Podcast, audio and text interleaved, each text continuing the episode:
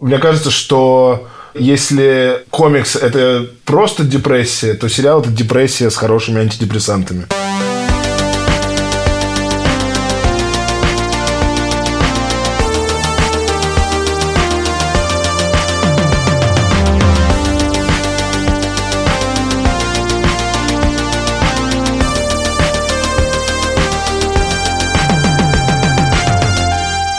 Всем привет! Это подкаст «Кинопоиск» через вселенные. Мы обсуждаем, как комиксы влияют на фильмы и сериалы, и наоборот. А также, почему супергерои стали главными персонажами массовой культуры. Меня зовут Василий Сонькин, я журналист и продюсер, и ваш проводник через вселенные. Со мной подкаст будет вести Иван Чернявский, совладелец магазина комиксов «Чук и Гик».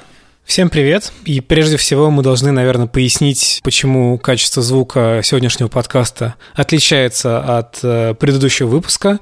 Дело в том, что сегодня мы записываемся не в студии Яндекса, а мы записываемся удаленно, каждый у себя дома, по вполне понятным причинам в связи с э, карантином в городе Москва потому что мы ответственны, и потому что даже если мы были безответственны, это все равно нельзя. Да, но мы надеемся, что когда этот подкаст выйдет, если карантин еще будет продолжаться, что он позволит вам с пользой и с интересом провести какое-то время, которое вы пытаетесь скоротать во время этого карантина. Тем более, что сегодня мы попробуем поговорить на не очень общую тему. Мы начинали наш подкаст с супергероя мега раскрученного и супер популярного Харли Квин, а сегодня мы попытаемся отвлечься от мира мира больших э, корпоративных супергероев и от мира так называемой большой двойки Marvel и DC и поговорить о независимых комиксах, которые, как выясняется, тоже могут становиться телесериалами, причем довольно заметными телесериалами. И сегодня речь пойдет именно о, таком сериале, который называется «Мне это не нравится». Очень актуальное, надо сказать, название, потому что то, что вокруг происходит, мне тоже совершенно не нравится.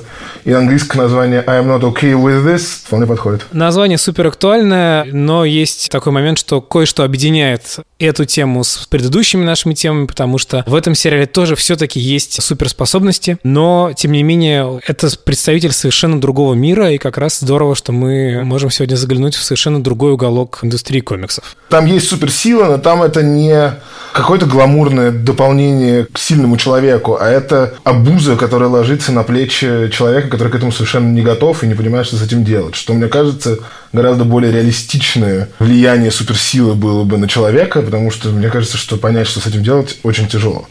Позволь я немножко введу в курсы и вкратце расскажу, что это за сериал. На Netflix недавно вышел сериал «Мне это не нравится» про девочку, у которой обнаруживают все суперспособности, и при этом у нее вокруг э, очень странная тяжелая жизнь, которая типична вполне для подростка. Отец умер, мать пьет и пытается заработать денег на то, чтобы содержать ее, и ее брата тоже. И вот девочка не чувствует, что у нее есть какая-то поддержка, с которой она может обратиться. При этом она должна, значит, справляться с таким невероятным грузом, который на нее упал. Просто мне иногда кажется, что те, кого я люблю, не любят меня. Знаешь, Думаю, ты слишком многого хочешь. Это очень короткий сериал, там всего лишь 7 серий по 20 или 25 минут. Можно его буквально за вечер проглотить, максимум за два, как я и сделал, и, в общем, вам советую. И этот сериал основан на независимом комиксе, который называется «Меня это не устраивает». И надо сказать, что благодаря Ване я прочитал этот комикс, и это два разных совершенно продукта, но при этом фундаментальная идея, вот эта вот упавший на неготового к этому человека без системы поддержки суперсилы одна, но дальше он развивается совершенно по-разному, и книжка гораздо более депрессивная и грустная, на мой взгляд. Она совершенно беспросветная. В отличие от сериала, в котором много тяжелого и много неприятного, но все-таки какая-то жизнь и надежда есть. Вань, ты можешь сказать немного про этот комикс и откуда он вообще взялся? Этот комикс нарисовал и придумал э, человек по имени Чарльз Форсман. Таких людей, как он, называют э, в английском языке скорее картунист, то есть это что-то вроде карикатурист, только не обязательно подразумевается, что карикатуры смешные. То есть он рисует недизализированные изображения, как будто бы там, ну, в стиле палка-палка огуречек, что-то такое. Немножко в духе рисунков на полях тетради обычно. Да, что-то такое. В России многие читатели комиксов обычно реагируют на подобную стилистику фразы там «моя дочка нарисует лучше», да я сам вам 100 таких комиксов нарисую. Но это вполне цельное направление. Где-то это называют наивным искусством, где-то называют минимализмом и так далее. Форсман, конкретно комикс, меня это не устраивает, он нарочно стилизовал под старые комикс-стрипы, которые выходили в газетах британских и американских. То есть каждый день в газете была короткая история, обычно смешная, из там трех кадров, и она была, как правильно, нарисована в мультяшном таком простеньком виде. Конкретно Форсман вдохновлялся, судя по всему, комиксами Peanuts, у которых самый известный персонаж — это собачка по имени Снупи. И фокус в том, что формы содержания в этом комиксе, они очень радикально друг другу противоречат, потому что вот эти вот герои как будто из детского мультфильма, рассказывают о совершенно не детских вещах. И именно за счет контраста формы содержания комикс производит, конечно, сильное впечатление. Я поясню для тех, кто видел сериал, что комикс, ну, к тому же он еще и черно-белый. Форсман вообще с цветом не работает. То есть это совсем все выглядит как будто бы там сборник каких-то карикатур. Форсман киноман, синефил, и он э, вдохновлялся фильмом Дэвида Кроненберга «Сканеры», когда придумал этот комикс, потому что для него это был фильм, как если бы фильм про Людей Икс сняли, но такой жесткий, и он захотел сделать нечто подобное. Собственно, фильм «Сканеры», если кто не идентифицирует, это тот фильм, из которого знаменитая гифка со взрывающейся головой, там тоже были люди, которые могли усилием мысли э, разорвать кому-то голову на кусочки. Хотели на этом этапе предупредить, что мы будем рассказывать полные сюжетные спойлеры и сериала, и комикса. Да, это э, уточнение имеет важный смысл, потому что сериал — это пример адаптации, которая довольно далеко ушла от оригинала, и сюжет произведения отличается.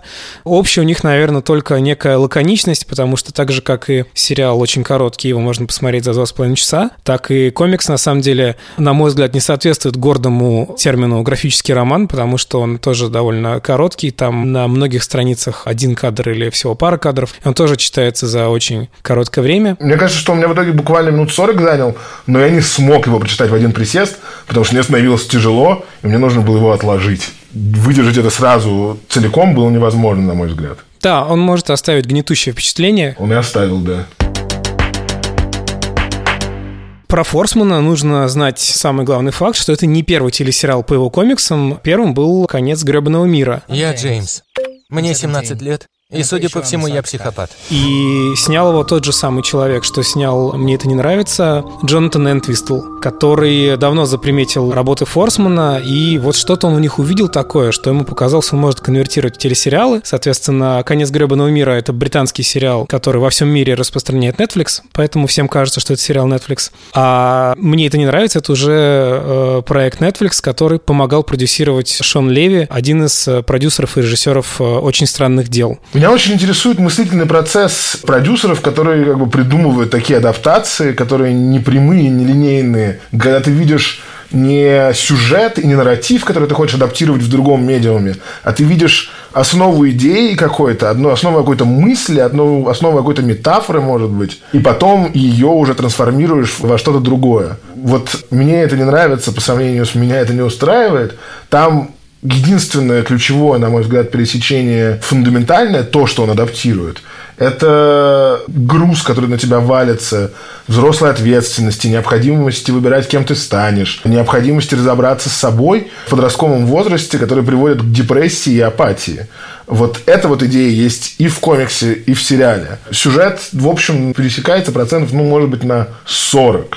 И мне кажется, что это такое свойство действительно хорошего профессионального продюсера найти не просто историю, а найти какое-то важное человеческое, такое объединяющую вещь. И вот у Netflix это на самом деле зачастую достаточно хорошо получается. И вот этот сериал вполне себе пример. Да, Энтвистл просто говорит, что ему кажутся вот эти вот комиксы действительно очень простые и изобразительные, они кажутся ему очень кинематографичными, поэтому он к ним обращается. Я так понимаю, он был в жюри какой-то британской премии по комиксам, он долго искал вот этот вот, собственно, источник вдохновения, издания, нашел, уцепился за Форсмана. Они на плотном контакте с автором комикса, потому что, повторюсь, комикс является коротким законченным произведением, которое, в принципе, само по себе не предполагает трактовку в виде телесериал из нескольких сезонов, но они взяли у Форсмана какие-то идеи, которые он хотел реализовать, но не реализовал в книжке, и прислушались к его мнению, в частности, вот тема про военное прошлое отца главной героини, это принципиально личная, важная для Чарльза Форсмана тема, поэтому ее оставили в сериале, например, среди прочего. Ты хочешь что-то узнать о своем отце?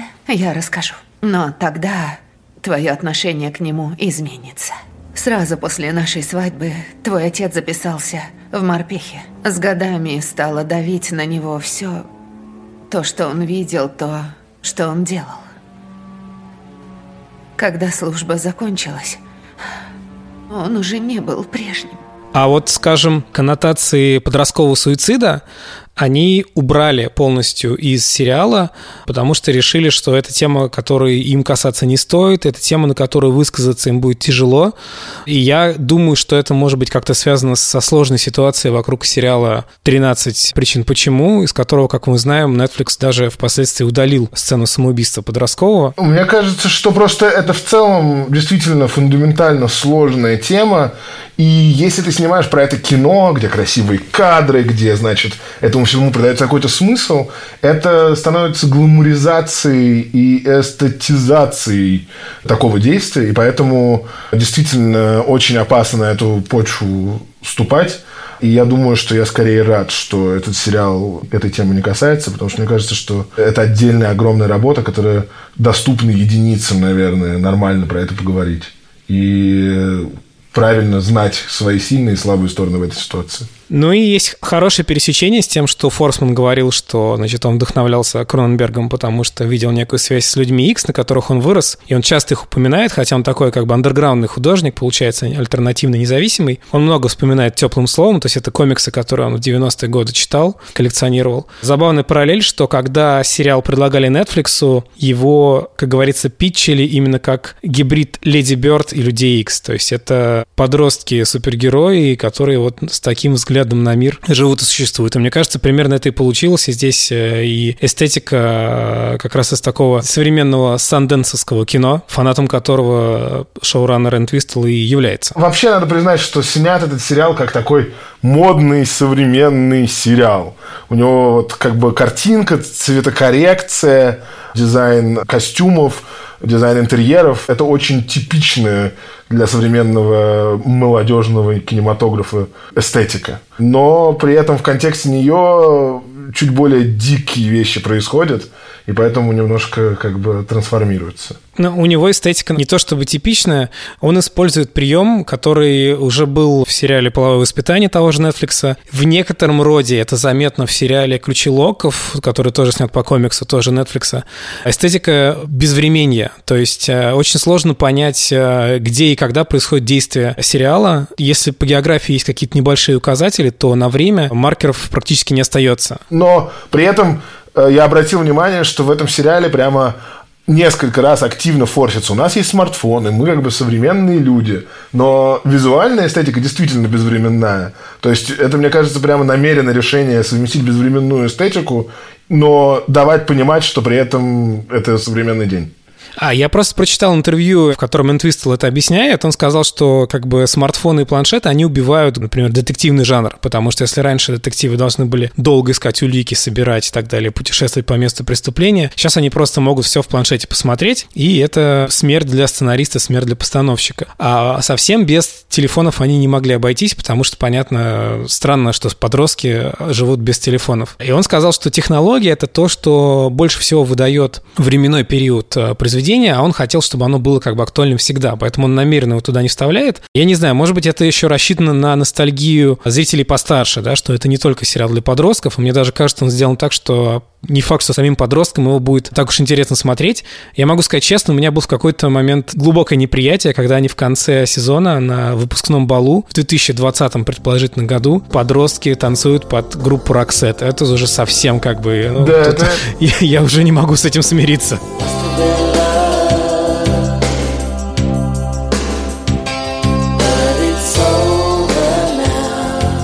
Тут может быть дело в том, что это рассчитано на людей, которые ностальгируют по фильму Кэрри, который снят по Стивену Кингу аж в 70-х годах с юненьким совершенно Джоном Траволтой. Потому что с комиксом этого ощущения нет, но сериал абсолютно явно живет в контексте мира, в котором этот фильм существует. Потому что там есть несколько сцен, которые напрямую пересекаются, включая ключевую сцену финала, которая происходит так же, как в фильме Керри в актовом зале, так же, как в фильме Керри на выпускном, и так же, как в фильме Керри заканчивается тем, что главная героиня совершает насильственный акт против тех, кто к ней докапывался и кто ей мешал жить.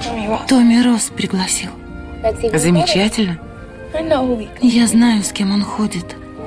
Они хотят поиздеваться надо мной. Для контекста напомню, что фильм «Керри» — это фильм на основе романа Стивена Кинга про девочку, которая ходит в школу, и над ней все издеваются. При этом у нее мать фундаменталистка, которая ненавидит секс, собственное тело и все женственное. Над ней издеваются девочки, над ней издеваются мальчики. У нее случается первая менструация в душе после физкультуры, и все остальные над ней смеются. Она пытается через все это как бы перерасти и быть лучше, чем те люди, которые ее докучают, но она в итоге оказывается жертвой очень злого пранка, когда ее, значит, сначала заманивают на этот вал выпускного, потом она танцует с самым классным мальчиком в школе, потом ее объявляют королевой выпускного, а потом на нее выливают ведро свиной кровью. И она, в этот момент у нее уже кончается терпение, и она убивает абсолютно всех, кто над ней издевался, и заодно тех, кто не издевался. А в сериале «Мне это не нравится» в конце героиня убивает чувака, который пытается выдать ее секрет и сказать, что она сумасшедшая. Она буквально ему взрывает голову на глазах у всех ее одноклассников. Все вокруг считают ее куском дерьма. Абсолютно все. Заткнись, заткнись. Прикиньте, Сидни утверждает, Заткнись. что она... Там очень много пересекающихся тем, но мне это не нравится. Это чуть проапгрейженная история, где человек уже, в общем, некоторые вещи, которые Керри только прорабатывала, потому что это было уже давным-давно, уже проработала, но сталкивается уже с другими проблемами, потому что в Керри она как бы самыми базовыми вещами, а сейчас подростки в общем и целом понимают, там, не знаю, что свое тело не обязательно ненавидеть, даже если как бы э, они его сами не любят, у них нет ощущения, что весь мир им говорит ненавидеть свое тело. Или там, я не знаю, они чувствуют себя ок со своей сексуальностью. То есть в сериале э, «Мне это не нравится» главная героиня все-таки активно вовлекается в сексуальные контакты разного рода. У нее нет стыда именно по этому поводу. У нее есть стыд незнания себя, у нее есть ощущение, что она не может выйти в контакт со своими близкими, но у нее нет уже вот этих вот совсем старых замшелых загонов того мира, в котором жила Керри. Поэтому мне кажется, что это очень интересно наблюдать, как вот этот вот сюжет фундаментально меняется, потому что меняется контекст. Ну, Керри это получается такая гоголевская шинель, потому что весь этот жанр про девочку с невероятными способностями, он фактически вышел оттуда же. И те же очень странные дела. И вся линия Eleven это, собственно, тоже явно параллели с Керри. Причем шоураннеры, кстати, очень спокойно относятся к тому, что их сравнивают со странными делами. Говорят, что ну мы вот хотели, чтобы этот сериал производил такой же спектр эмоций на вас, как наш предыдущий проект. И тут тоже есть, опять же, еще одна параллель с уже упоминавшимися людьми X. Э, Есть хорошее описание и для комикса, и для сериала. Это как если бы ты родился с суперспособностями, но к тебе бы не пришел э, профессор Ксавье.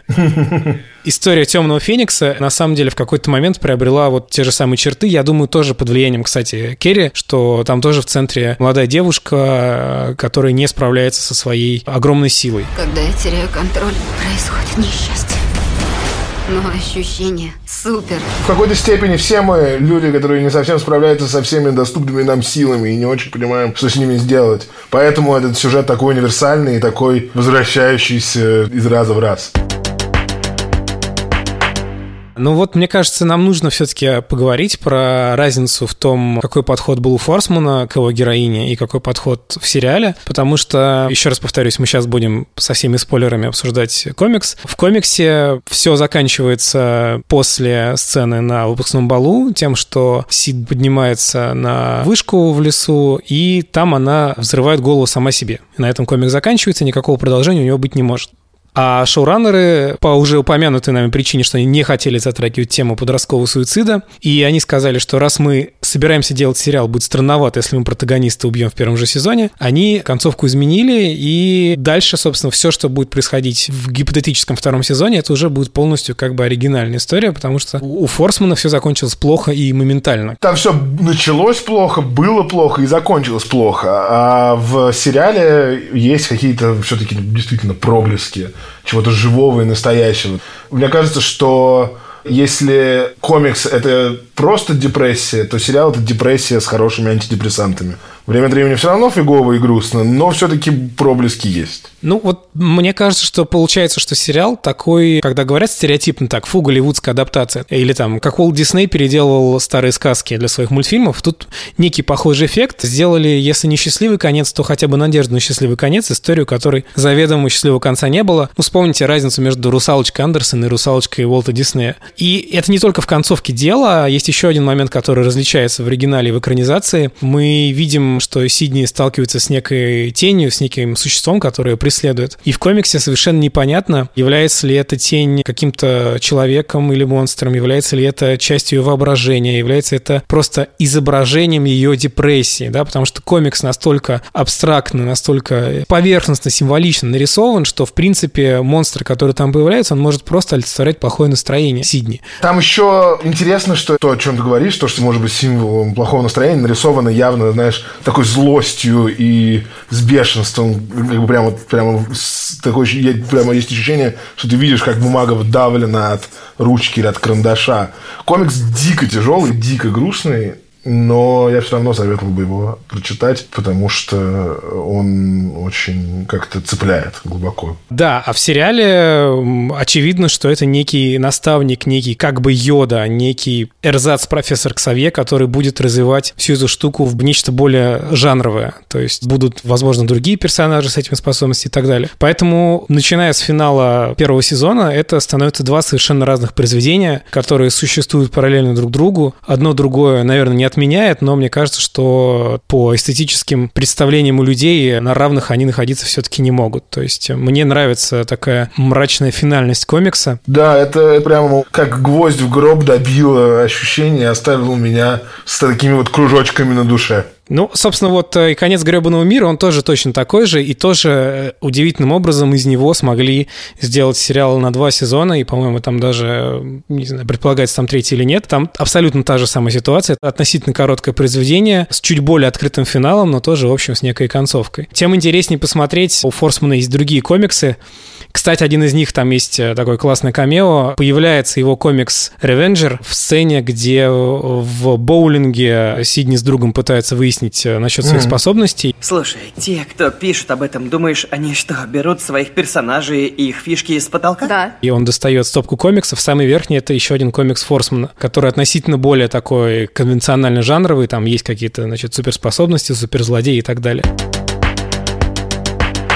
Есть еще один пример сериала по комиксу, который далеко уходит от оригинала и ответвляется от него, существует как двойник из параллельной вселенной. Это, конечно, «Ходячие мертвецы». И это блестящий пример того, как добились, чтобы люди, прочитавшие комикс, могли с интересом смотреть за сериалом, и люди, смотревшие сериал, могли бы с интересом читать комикс, э, даже те сюжетные линии, которые они уже видели по телевизору, потому что там совершенно все уходит в разные степи, то есть разные персонажи погибают, разные персонажи остаются в живых. Популярнейшего персонажа Дэрила Диксона в комиксе вообще не было, по крайней мере, в самых первых томах точно его не было. Третий раз целишься мне в голову. Ты спустишь курок или нет? То есть это некий макет того, как нужно действительно делать адаптации, что не нужно пытаться покадрово перетащить все на свете, потому что не все будет работать в кино и ТВ. И нужно просто заботиться о атмосфере, о ощущениях и о каких-то ярких фразах, а дальше уже действительно, если есть благословение автора, можно делать э, все, что угодно. Мне кажется, что тут просто дело в том, что это совершенно же разные медиумы. Комиксы и кино и сериалы — это вещи, в которых разные истории, разные детали работают лучше. То есть в комиксе ты погружаешься в визуальный мир с одной стороны, и вот, значит, соответственно, помимо этого у тебя есть второй слой текста. А видео — это как бы такая совсем многоканальная штука. И, например, попытаться снять сериал в настолько же минималистичном стиле не работает. Зато для комикса это как бы создает ему очень особую специфическую атмосферу. Плюс тут еще надо учитывать вот что. Это Netflix. Они не будут покупать сериал на то, чтобы он был на один сезон, и там главный герой, девочка-тинейджер, взрывает буквально себе голову. Это для них вещь, которая будет слишком груба для их аудитории. А аудитория у них, я напомню, максимально глобальная. И поэтому им надо делать вещи, которые в той или иной степени будут понятны максимально широкому количеству людей, в идеале миллиардам людей. А маленький независимый комикс, у него нет такой задачи. Он может совершенно по другим правилам существовать. Тут хочется немножко вернуться к тому, как ты говорил, что, значит, это такая как бы голливудская адаптация. Мне кажется, тут важно уточнить, что это именно такая нетфликсовская адаптация. Глубоко копаем. Ну вот, например, персонаж Стэнли в комиксе – это чувак, достаточно сальный, неприятный, банчит травой, грустный персонаж. Здесь это максимально как бы поднимающий и вдохновляющий персонаж. Да, он тоже банчит травой, но как бы гораздо более казуально это делает. Это не барыга, а это просто небольшая отрицательная черта в целом хорошего чувака, который действительно пытается как лучше. И вот это вот такая типичная нетфликсовская история, где большинство персонажей действительно такие хорошие, приятные, обаятельные люди, потому что в сериалах Netflix, поскольку они рассчитаны на то, чтобы, а, их смотреть за поем, и, б, их смотреть за поем по выходу нескольких сезонов, значит, сразу просматривать старые, там должны быть персонажи, с которыми тебе приятно хоть какое-то время находиться рядом. И это не универсальная штука, то есть как бы стриминг-платформы вот этот вот эффект дают, что они, они немножко дают такой окрас в определенную сторону своим персонажам, которые, например, там в кино или в традиционных сериалах, которые выходят раз в неделю, или в комиксах, или в книжках, таких персонажей, в общем, меньше. Я поражен глубиной мысли просто, поэтому... Я ж продюсер. Смотри, ну мы обсудили, откуда могут идти корни такого сериала, какой эмоциональный отклик у нас вызывает и должен вызывать оригинал и адаптация. Может быть, стоит здесь напомнить, что обе основные работы Форсмана, довольно удачный момент, они обе изданы на русском. И «Конец гребаного мира», и, собственно, комикс «Меня это не устраивает», он вышел практически одновременно с релизом сериала. Там даже написано на обложке, что тот самый сериал на Netflix. Да, а, кстати, в Америке они сделали э, переиздание так как мы не любим, они сделали с кинообложкой, где актриса, исполняющая главную роль, изображена. Вау. Это, кстати, очень хорошо, потому что я представляю себе человека, который вне контекста посмотрел сериал и думает, о, это по комиксу, прочитаю-ка я комикс. Особенно если, например, это, не знаю, как раз подросток, который не был готов к таким дышкам. Это должно шокировать. Мне кажется, что кинообложка именно на этом комиксе, это в принципе не очень хорошая идея, но на этом комиксе это просто возмутительная идея. Ну, я думаю, что она сглаживает эффект, она позволяет как бы сделать первый шаг к полке в магазине, взять эту книгу и ее полистать, потому что ну, я полностью согласен с тем, что если сериал получился у них такой удобный и потенциально массово привлекательный, то комикс, конечно, это нечто вот... Если бы у меня была полка там не для всех, я бы туда этот комикс поставил, что я знаю точно, что ряду читателей э, я не могу такую вещь посоветовать просто в силу стилистики. Может быть, очень тяжело абстрагироваться от такой образной системы. Но если такая эстетика не смущает, э, если хочется найти какие-то произведения, где тоже смешивается фантастическое и бытовое, и в таком же формате жестко смешиваются противоречащие друг другу формы содержания, я еще очень советую обратить внимание на Дэниела Клоуза. Киноманы его знают, потому что по его старому комиксу «Призрачный мир» был снят фильм. У Дэниела Клоуза есть отличный комикс, называется «Patience». Формально это научная фантастика, потому что его главный герой совершает путешествие во времени, чтобы исправить ошибку своей молодости. Но на самом деле это скорее такая психологическая драма, психологический триллер, очень похожая на то, что происходит. Меня это не устраивает, э, потому что Клоузу дико неинтересно рисовать мир будущего, он очень такой карикатурный, стереотипный, и как можно скорее он пытается его покинуть и просто показать нам человека, который попадает в некие абстрактные 80-е годы с дополнительным знанием. И мне кажется, что если вас работы Форсмана привлекают, то Клоуза надо обязательно тоже изучать. Patience и другой комикс под названием Уилсон, где человеческая трагедия ненужного, бессмысленного, неуместного человека, который никак не может понять, что он абсолютно лишний в обществе, она стилизована тоже под стрипы, то есть такая мрачная драма про мега неприятного человека, отвратительного человека. Она рассказана в виде таких как бы стрипов, которые могли бы появляться на полосе воскресной газеты. То есть тоже стилизовано под такой мультфильм. Я, в свою очередь, предлагаю обратить внимание на и книжку, и фильм Кэрри старые. Честно скажу, я про новый слышал не очень хорошие вещи и просто даже не смотрел его. Но старые – это мощное переживание. И, ну, ну, то есть я вот буквально сегодня пересматривал в контексте подготовки видеоэссе какие-то про это. Этот фильм гораздо больше похож на комикс. Меня это не устраивает. Именно вот этим вот ощущением гнетущего напряжения, от которого тошно и в животе скручивает. Не то, чтобы в мире нам этого сейчас не хватало, но если вы вдруг по какой-то причине хотите, чтобы вам еще чуть более было тошно, или было тошно по какой-то другой причине, то вы можете посмотреть фильм Керри, и это как бы такое крутое тошно. Это не тошно исключительно отвращение, это тошно такого глубокого уважения к созданию атмосферы гнетущий. Даже в моменты, которые кажутся как бы идиллическими. В общем, я вам очень рекомендую.